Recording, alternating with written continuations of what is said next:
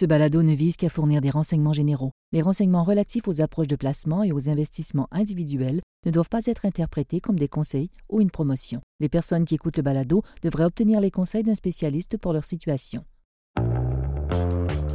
En psychothérapie, on utilise une métaphore pour décrire le processus de découverte de soi, éplucher les couches de l'oignon. C'est-à-dire qu'il faut enlever une par une les plures de l'oignon afin de trouver la vérité. Ben, c'est la même chose qu'on fait lorsqu'on analyse les données économiques, mon équipe et moi. C'est-à-dire que si on regarde seulement la surface, on passe à côté de l'essentiel. Il faut enlever couche par couche les choses qui masquent le message vraiment qu'on veut comprendre. Quand les résultats de l'indice américain des prix à la consommation, le fameux IPC, euh, qui ont été publiés pour le mois de septembre, les investisseurs en actions ont initialement été vraiment déçus parce que l'indice global et l'indice de référence étaient beaucoup plus élevés que prévu. La réaction du marché a été rapide et sévère et la bourse, le S&P 500, l'indice américain, a baissé de 2% directement à l'ouverture. Par contre, aussitôt que les investisseurs ont commencé à creuser un peu les chiffres, et nous compris, on a vite assisté à un revirement majeur, je dirais même un revirement historique. Les marchés ont fermé avec une des meilleures journées de l'année avec une forte hausse. Donc, qu'est-ce qui a provoqué ce rebond-là? Ben, décortiquons ensemble les couches de l'inflation pour le découvrir. Je m'appelle Pierre-Benoît Gauthier, vice-président adjoint à la stratégie de placement EG Gestion de patrimoine. Rejoignez-moi chaque semaine pour discuter de nos points de vue sur les tendances qui dominent le paysage de l'investissement. C'est la semaine du 17 octobre et encore une fois, les marchés sont en mouvement. Comme on l'a déjà dit dans le passé, les données économiques ont tendance à être rétrospectives, c'est-à-dire qu'elles regardent vers l'arrière, tandis que le marché des actions, lui, regarde vers l'avant on sait que il y a plus beaucoup de composantes de l'inflation qui sont rigides, qui sont collantes, qui vont prendre du temps à accélérer, mais surtout du temps à décélérer. Et le pire de ces éléments-là, de ces éléments-là, c'est le coût des loyers. Le coût lié au logement euh, est aussi euh, lié à celui des propriétaires. En anglais, ils appellent ça le owner's equivalent rent. On pourrait traduire à le loyer équivalent pour le propriétaire. C'est-à-dire que on va faire une mesure qui considère le prix des logements et l'équivalent pour un propriétaire s'il louait sa propre maison. Ben, environ un tiers du panier de biens de l'IPC, donc la mesure de l'inflation, euh, provient de ce coût d'habitation. Du point de vue de l'inflation, donc le, coût du logement, c'est pas juste la hausse et la baisse des prix de la, la baisse des valeurs des maisons, mais l'accessibilité globale. Et ça, ça inclut l'impact des variations des taux hypothécaires.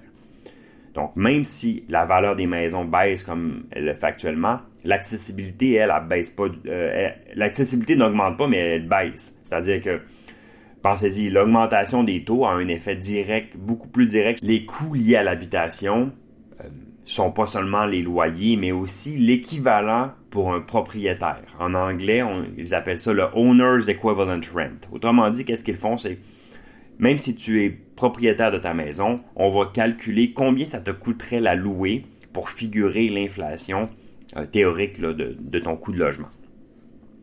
Donc, du point de vue de l'inflation, euh, l'inflation du logement, ça se limite pas seulement à la hausse ou à la baisse des valeurs des maisons, mais bien à l'accessibilité complète du logement. Et puis ça, il va avoir des impacts par les taux hypothécaires. Donc, même si la valeur des maisons baisse comme elle le fait actuellement, l'accessibilité s'améliore pas. En fait, l'augmentation des taux a un effet beaucoup plus direct sur le coût de logement que la valeur du bien en tant que tel. Pensez-y de la façon suivante. 2% d'intérêt sur un prêt de 500 000, ça représente 10 000 Tandis que 4% d'intérêt sur un prêt de 400 000, c'est 16 000 Donc, même si la valeur de la maison a baissé dans ce cas-ci de 20%, le le prix mensuel pour se loger est en hausse. À court terme, les hausses d'intérêt, c'est donc, donc d'une inflation des loyers. Ça pourrait même aller à l'encontre de la logique de la Fed qui augmente les taux pour lutter contre l'inflation si en se faisant, elle contribue à la pire partie des chiffres d'inflation. Mais il y a aussi un deuxième facteur. C'est que les loyers ont tendance à suivre la valeur des maisons, mais avec un décalage. Ce décalage-là est d'environ 14 mois. Donc, si la baisse du prix de l'immobilier n'a pas un impact immédiat sur l'inflation des loyers, ça va commencer quand même à se manifester vers le milieu de l'année 2023. C'est à peu près aussi au moment que la Fed devrait marquer une pause et où les taux hypothécaires devraient se stabiliser. En d'autres termes, la contribution de l'inflation des loyers devrait diminuer au cours de l'année prochaine. D'un autre côté, un secteur qui est beaucoup plus sensible au taux d'intérêt, c'est celui des transports. Étant donné que les consommateurs paient plus pour l'essence, plus pour la nourriture, leurs dépenses discrétionnaires baissent. Donc, on s'attend à ce que l'inflation récente qu'on a vue dans les trafics aériens, les voitures de location, les voyages en général, baisse beaucoup dans le courant à, à venir. Autrement dit que la demande post-covidienne commence à diminuer.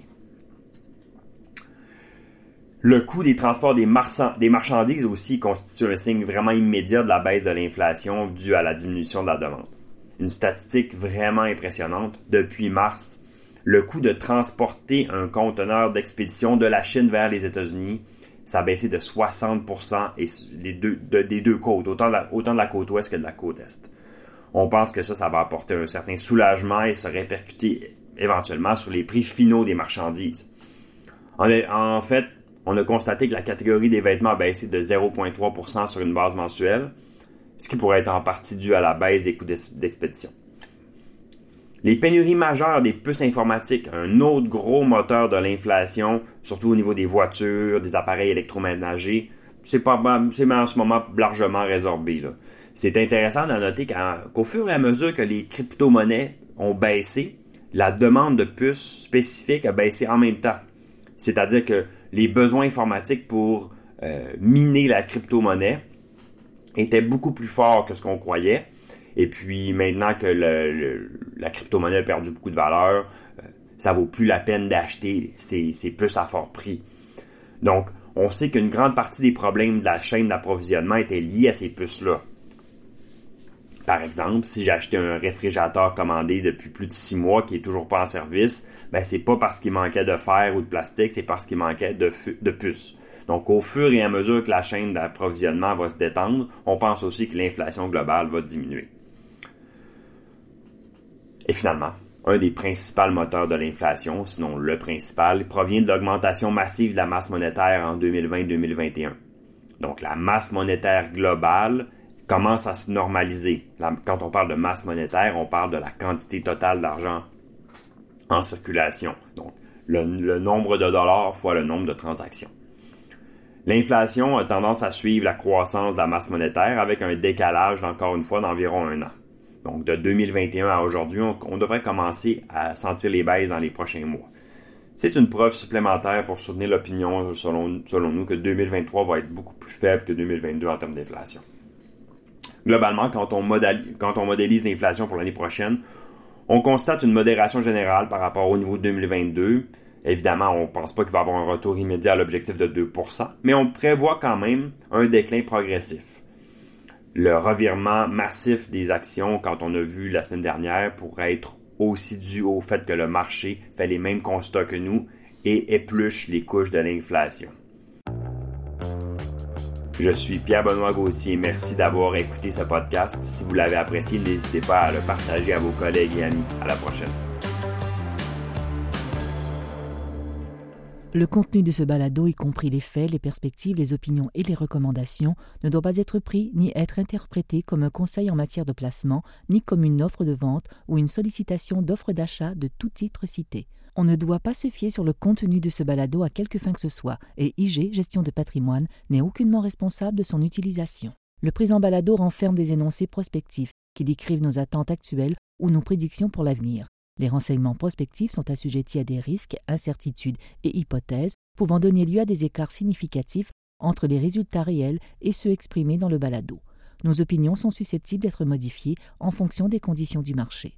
Les placements dans les fonds communs peuvent donner lieu à des commissions ainsi qu'à des frais. Veuillez lire le prospectus avant d'investir. Les fonds communs ne sont pas des placements garantis, leur valeur varie fréquemment et leur rendement antérieur peut ne pas se reproduire.